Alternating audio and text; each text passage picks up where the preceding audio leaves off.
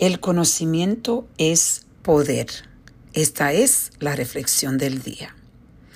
Quiero compartir con ustedes que eh, mi hija, la de 13 años, eh, tomó un examen de las cinco lenguas del amor.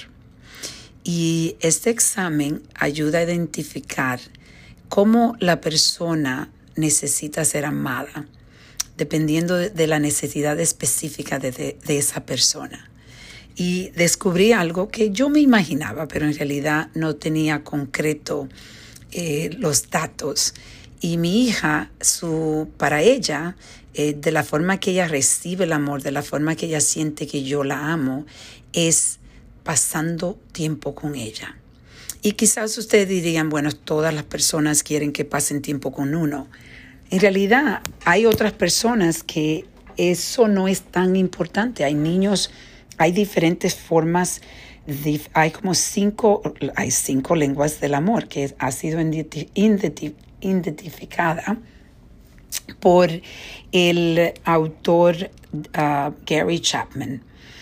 Eh, ese, eh, eh, tener los resultados de este examen que ella tomó personal, y darme cuenta que en realidad para ella el tiempo dedicado para ella tiene que ser un tiempo donde yo tengo muy poca distracción.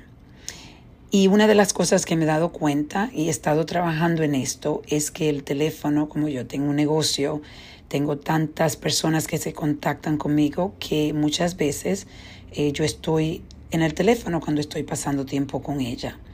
Y me he dado cuenta que los tiempos cuando yo pongo el teléfono al lado o lo guardo, ella tengo una conexión más fuerte con ella. Por eso decidí hacer la reflexión con del conocimiento, como el conocimiento es poder, porque cuando recibí esos exámenes, los resultados de su examen de persona, en realidad puedo tomar una acción para poder seguir conectándome más con ella. Y la mente está más clara en lo que yo necesito hacer para que mi hija se sienta amada de la forma que ella necesita ser amada. Entonces hoy te invito, averigua cuál es tu lengua del amor, cuál es la lengua del amor para las personas que están a tu lado, especialmente tus hijos.